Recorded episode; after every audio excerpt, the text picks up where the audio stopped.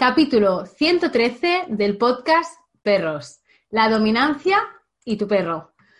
Hola a todos. Primer podcast del 2020, ahí en febrero, con un par.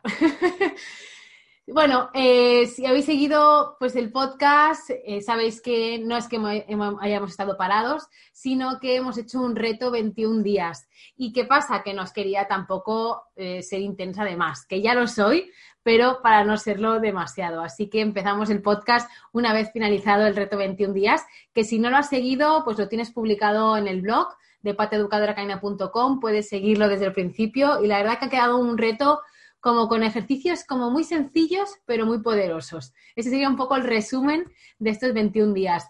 Y bueno, se ha despertado el año con muchísimas novedades, con muchos retos y estoy hiper feliz. Eh, hoy estoy mm, particularmente eh, a tope porque, bueno, me recargo muchísimo mm, con los directos y con las lecciones y hoy tengo, bueno, tengo tres tazas y cada lección que hago me voy recargando aún más. Así que yo no sé cómo voy a acabar por la noche, que además tengo clase presencial aquí en Santiago. Así que nada. Bueno, antes de seguir, por si es la primera vez que estás aquí, me voy a presentar.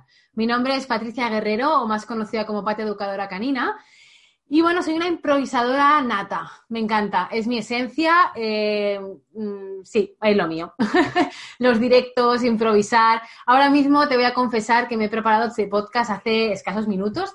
No quiere decir que la temática la haya preparado en dos minutos, sino que ya tenía preparada la temática para otras lecciones y lo que es el guion eh, me lo preparo en minutos. De hecho, yo siempre voy con un post-it, como el que veis en la imagen si estás viendo el vídeo, que de hecho este es el POSIT de la clase de esta, de esta tarde. Y a partir de ahí, pues me dejo de llevar y me encanta. Yo ya lo he aceptado, espero que vosotros como alumnos pues también lo aceptéis, porque de lo que digo al principio a lo que hago, pues va totalmente fluyendo con el grupo y con los acontecimientos. Y bueno, hoy vamos a hablar de un tema peculiar, bueno, peculiar no, un tema popular, que es sobre la dominancia y tu perro. Un temazo. Bueno, si no he tratado este tema antes, que te sorprenderá porque realmente es un tema como muy básico, ¿no? Muy de, los primeros temas que se trata cuando se habla de perros, es que para mí eh, son, no sé, conceptos tan obvios eh, que, no sé, como que ya ni me planteo tener que explicarlos, ¿no? Es como esto me pasa con muchas cosas, ¿eh? De hecho, alguna vez me habrás oído hablar que creo que, bueno, que los que estamos aquí somos un poco visionarios, es decir, que vemos, tenemos una mentalidad del futuro en el presente y con muchas cosas me pasa lo mismo, ¿no? Que mm, como que no le doy importancia y no veo el por qué tengo que, eso, que hablar de según qué temas. ¿Por qué te digo esto? Porque, bueno, a lo mejor te pasa lo mismo y después del podcast de hoy dices, ¿para qué narices ha hecho este podcast diciendo cosas que, vamos, que no hacía falta?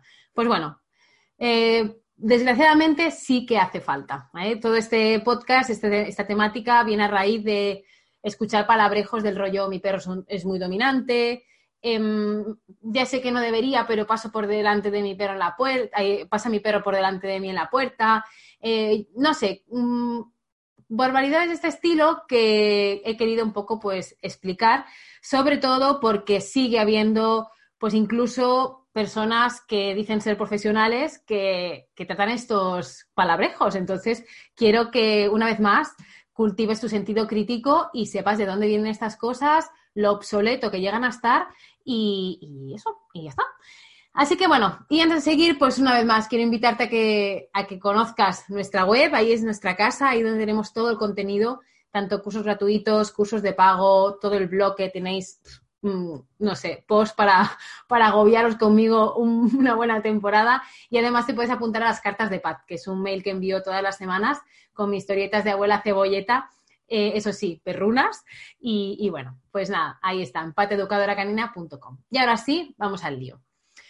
Primero vamos a ver qué es dominancia. ¿eh? Eh, os he puesto aquí diferentes definiciones que se han ido haciendo a lo largo de, los años y os voy a leer unas cuantas. Por ejemplo, según Drips, a ver si lo pronuncio bien, pero bueno, es que mi, pronunciation es la que es. En 1993 eh, definió la dominancia como la dominancia en perros puede ser descrita como una característica de una relación social entre dos individuos, en la que uno de los dos el dominante, aparece como ganador, de forma consistente en las repetidas interacciones agonísticas y el otro, el subordinado, acepta la autoridad sin rebelarse. Agonísticas es cuando hay como, mm, no sé, así llanamente, como que cuando hay conflictos, ¿no? Por decirlo de alguna manera. Roger Abrantes, en 2012, lo dijo como la dominancia es un comportamiento cuantitativo y cuantificable mostrado por un individuo con el fin de ganar o mantener el acceso temporal a un recurso particular. ¿Sí? Quedémonos con esto. Acceso temporal a un recurso particular. O sea, aquí ya lo de perro dominante ya al suelo. En, en, una situación particular versus un oponente particular, sin que ninguno de los dos perros se haga daño. ¿Sí? Y esto lo vamos a subrayar, sin que uno de los perros se haga daño. ¿eh? Esto ahora vamos a, a dar una vuelta. Si alguna de las partes resulta herida, entonces ya no hablaríamos de comportamiento dominante, sino de comportamiento agresivo. ¿Eh? Y bueno, tenemos varias más. Si os interesa, os voy, a escribir un post un poco más ampliado. Y bueno, si te interesa aún más, tienes el curso de lenguaje canino, que además hemos empezado hoy a hacerlo en vivo. Y ahí pues tienes una lección entera que no sé si dura pues bastante tiempo. Y ahí te lo explico aún en más profundidad. Vamos, que la dominancia en perros es una característica de la acción de, dos, que dos individuos, perro-perro o perro-humano, por ejemplo, establecen entre sí. La dominancia se da en una situación determinada y frente a un recurso concreto, o bien en el contexto de la interacción social afiliativa, afectiva. Y sigo leyendo. El individuo dominante es aquel que gana el acceso temporal, temporal al recurso de valor, pelota, comida, sofá, de forma repetida y consistente. El individuo subordinado es el que acepta este resultado sin rebelarse. No hay violencia física, nadie resulta herido. Si así fuera, hablaríamos de agresividad y no de dominancia. Bueno, aquí un poco ¿no? se ha mezclado lo que decía Roger antes y cada uno de, eso. He explicado llanamente, eh, como me gusta a mí explicar las cosas, al final sí que puede ser que en una situación concreta, un perro en este caso domine sobre otro, igual que pasa entre personas.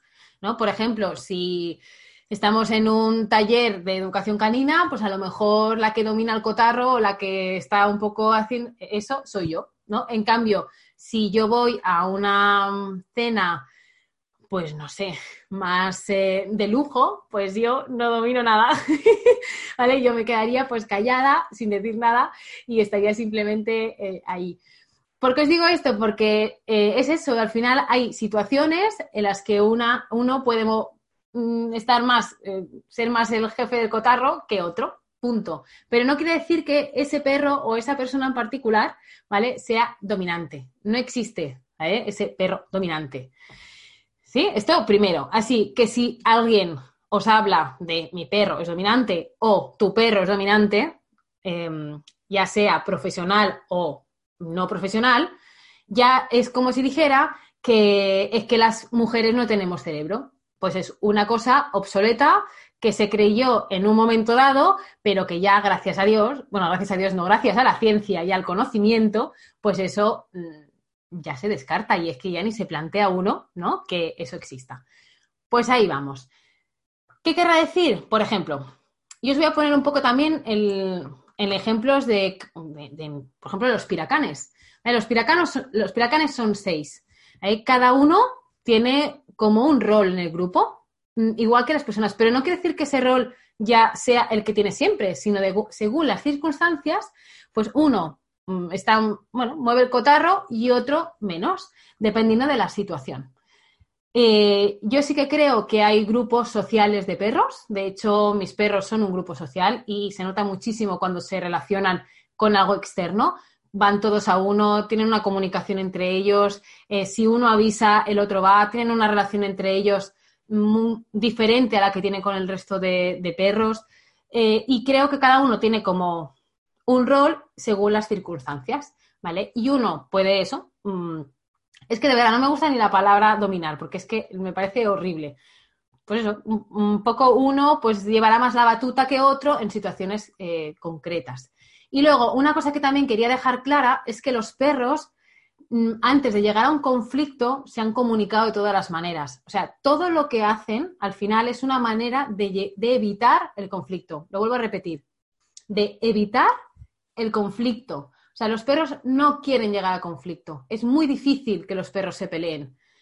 De hecho, es lo que es lo menos frecuente. Lo que pasa que eh, hay veces que realmente no tienen otras opciones. Por eso siempre hablo también de propiciar siempre que nuestro perro no tenga que defenderse ni tenga que llegar a ese conflicto, porque para ellos realmente es antinatura.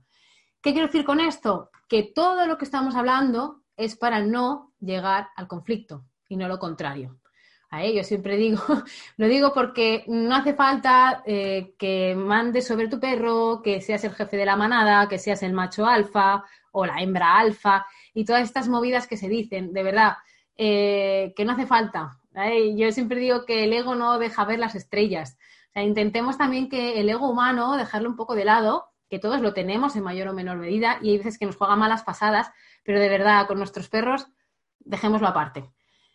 Y luego os quería contar un poquito de dónde viene el rollito este del macho alfa, de todo esto. Pues bueno, eh, David, Meck hizo un estudio, ya no recuerdo el año, pero por los 80, hizo un estudio en un grupo de lobos eh, en cautividad no sé si en cautividad o estaba, no me acuerdo muy bien. Tenéis un vídeo en YouTube que si podéis de Mimek, porque además él mismo, eh, bueno, años después ha dicho que este estudio no era correcto, pero se cogió lo del macho alfa y como que se ha llevado a eso, ¿no? Sin, sin él, o sea, ya llegó un momento que se puso ahí como la semilla y empezó a brotar ella sola sin tener eh, eso. Entonces, bueno, para que sepáis un poquito de dónde viene el rollo. Entonces, os voy a leer algunas cositas que se dicen y que vienen un poco de la teoría esta de la dominancia y para que veáis, pues bueno, vamos a, rebatirlas.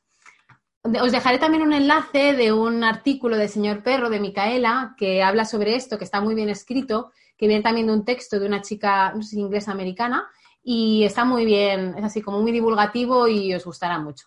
Y luego también os dejaré un enlace de la PDT, que es la Asociación de Pet Dog Trainers de América, donde también podéis ver un poquito más acerca de, ese tema. Pues bueno, una de las cosas, mm, no mitos que se dicen, que viene de la teoría de la, dominancia, es no se debe dejar nunca que el perro cruce la puerta de casa antes que nosotros. ¿Vale? Bueno. Eh, simplemente, si él quiere salir antes, es porque tiene más interés, ¿vale? En, el exterior. Punto y pelota. No es que nos quiera dominar y quiera dominar el mundo de, de ti. No se debe dejar subir al perro al sofá, debe estar en el suelo por debajo de nosotros. El perro se sube al sofá es porque es más cómodo y porque está más cómodo. De verdad, no quiere dominar el mundo. Luego, debes comer tú primero y nunca dar eh, a tu perro comida, así le haces entender quién manda y que tu comida está reservado solo para el líder, que eres tú. Es que de verdad, eh, bueno, en fin, os digo algunas afirmaciones más, ¿vale? Para que realmente cuando las escuchéis os salga sangre de los oídos. De verdad. no permitir nunca que un perro tire de la correa o camine por delante nuestro. El líder debe caminar delante. Cuando se juega con el perro no se le debe dejar nunca ganar. Este me encanta. Siempre debemos ganar nosotros para enseñarle quién manda.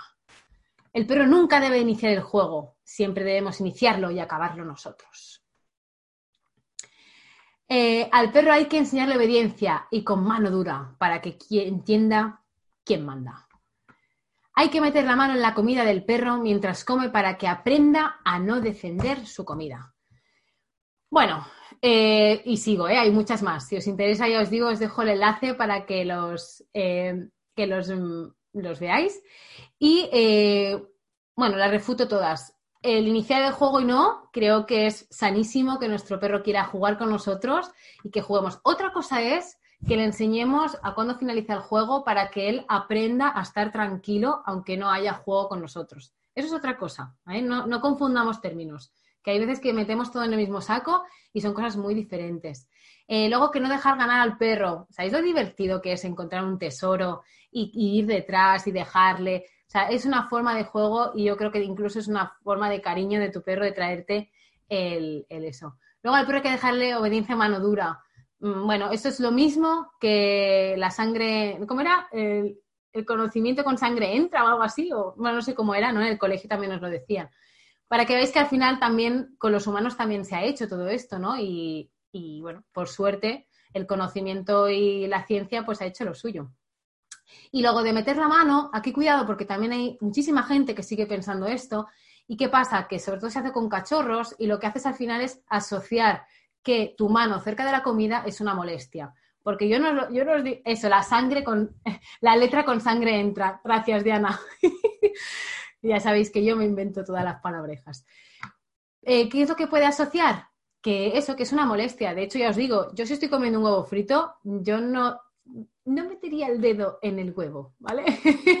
Porque estoy ahí eh, súper concentrada y, es mi comida. Y así es algo dulce, ya ni os digo. Nada, en serio, si realmente queréis acostumbrar a vuestros perros a que si estáis cerca de la comida es algo bueno, pues que sea algo bueno. O sea, venís y le echáis un trocito de, algo que le guste para que vea que cada vez que acercas a mano es por algo bueno, no por putearle porque sí. Ay, mierda, ahora ya tendré que poner que es explícito. Bueno, eh, sí, no, realmente molestarle porque sí, porque realmente así no aprende. Pues bueno, estas son algunas de las afirmaciones que vienen de esta teoría de la dominancia y quiero también que penséis por qué vienen de ahí. Los métodos de adiestramiento mm, que se llaman tradicionales, que para mí la mejor palabra serían obsoletos, más que tradicionales, porque no, mm, no creo que sea una tradición o no debería serlo, sino creo que son obsoletos que no se ha querido avanzar y no se ha querido ver realmente evidencias científicas y evidencias, pues casi que solo hace falta mm, ver un poco, se centraban en el castigo y no en, enseñar, ¿vale? Al final era, se actuaba por evitación, el perro actuaba por evitación y ¿qué pasaba? Que evitaba un castigo, pero no aprendía, ni, se tenía en cuenta el vínculo, no se tenía en cuenta las señales de los perros. Por eso el libro de, de Turi Rugas, Las señales de calma, fue tan, tan bueno, hizo, ¿no? Fue un boom, porque realmente nunca antes se había mirado las señales del perro. Nadie miraba eso. Eh, lo que hacían era, pues eso, yo quiero que vayas al lado y si no vas al lado, te le eché que te crió, así de claro. Y bueno, por desgracia, se siguen utilizando muchas veces esto. Mm, para mí eso está obsoleto, pero realmente hoy en día se sigue viendo esto. Pues igual el ejemplo que os decía de las mujeres, ¿no? Hoy en día sigue habiendo países que se considera que las, las mujeres somos menos inteligentes y que no tenemos los mismos derechos que, los hombres. Y, sigue estando, pero no por ello ni está bien ni, creo que, esté fundamentado en, los datos y en la ciencia. Así que bueno, no me enrollo más con todo este tema. Eh, lo he hecho muy divulgativo y muy llano, ya lo sabéis que me encanta hacerlo así. Si a alguien le interesa, pues ya os digo, tengo un montón de libros de bibliografía. De hecho, hay un libro muy interesante que se llama eh, Dominancia o Ficción, que aquí también os lo explica de una manera muy llana. Tenéis un montón de vídeos en YouTube. buscar, por ejemplo, a David Mex, escribe David Mex. También podéis buscar un vídeo de la Sofía Jin, que además sale, bueno, muy emocionada, porque, bueno, también deciros que tengáis respeto por vuestro yo anterior, ¿vale? Yo misma he usado técnicas de las que, bueno, gracias, no gracias, a causa de las que ahora mismo pues eh, no las utilizo y jamás haré pasar a ninguno de mis perros, pues por ejemplo, algunas cosas que hice pasar a, a mi primer perro bongo. Entonces, eso, que tengáis respeto por vuestro yo anterior, porque él, eh, esa persona en ese momento sabía lo que sabía, pensaba que eso era lo mejor y ahora pues eso sí tenemos la responsabilidad de seguir aprendiendo, de seguir formándonos y de seguir cambiando nuestra mente e irla amueblando. Yo lo hago diariamente. De hecho, hoy, por ejemplo, llevo un par de días estudiando porque siempre que hago lecciones para los cursos en directo estudio mogollón. Me pongo en rollo en pollona canina total y he cambiado incluso cosas que hace dos días pensaba distinto, o sea, pensaba de otra manera, porque el conocimiento realmente es, el gran poder que tenemos ¿no? en nuestra sociedad. Así que eso, pues nada, hasta aquí el podcast de hoy. Eh, podríamos resumirlo en que nuestro perro no quiere dominar el mundo, sino que lo que buscamos es convivir, es comunicarnos, es disfrutar juntos, es respetar nuestras necesidades, ambas, y eso, y que te centres en enseñar, en respetar y en disfrutar. Os dejaré la bibliografía para que podáis echarle un vistazo. Cualquier comentario es bienvenido. Eso sí, siempre que sea constructivo. La verdad que los destructivos no los dejo entrar en mi vida ni en mis redes. Así que nada, si tenéis, eh, pues eso, queréis debatir, queréis dar vuestra opinión y construir para que cada vez los perros sean más felices, porque quiero pensar que el objetivo de todo el mundo que convive con un perro es este, aunque luego pues el conocimiento no llegue, pues eh, nada, bienvenido sea. Así que bueno, muchísimas gracias y nos vemos en el siguiente podcast.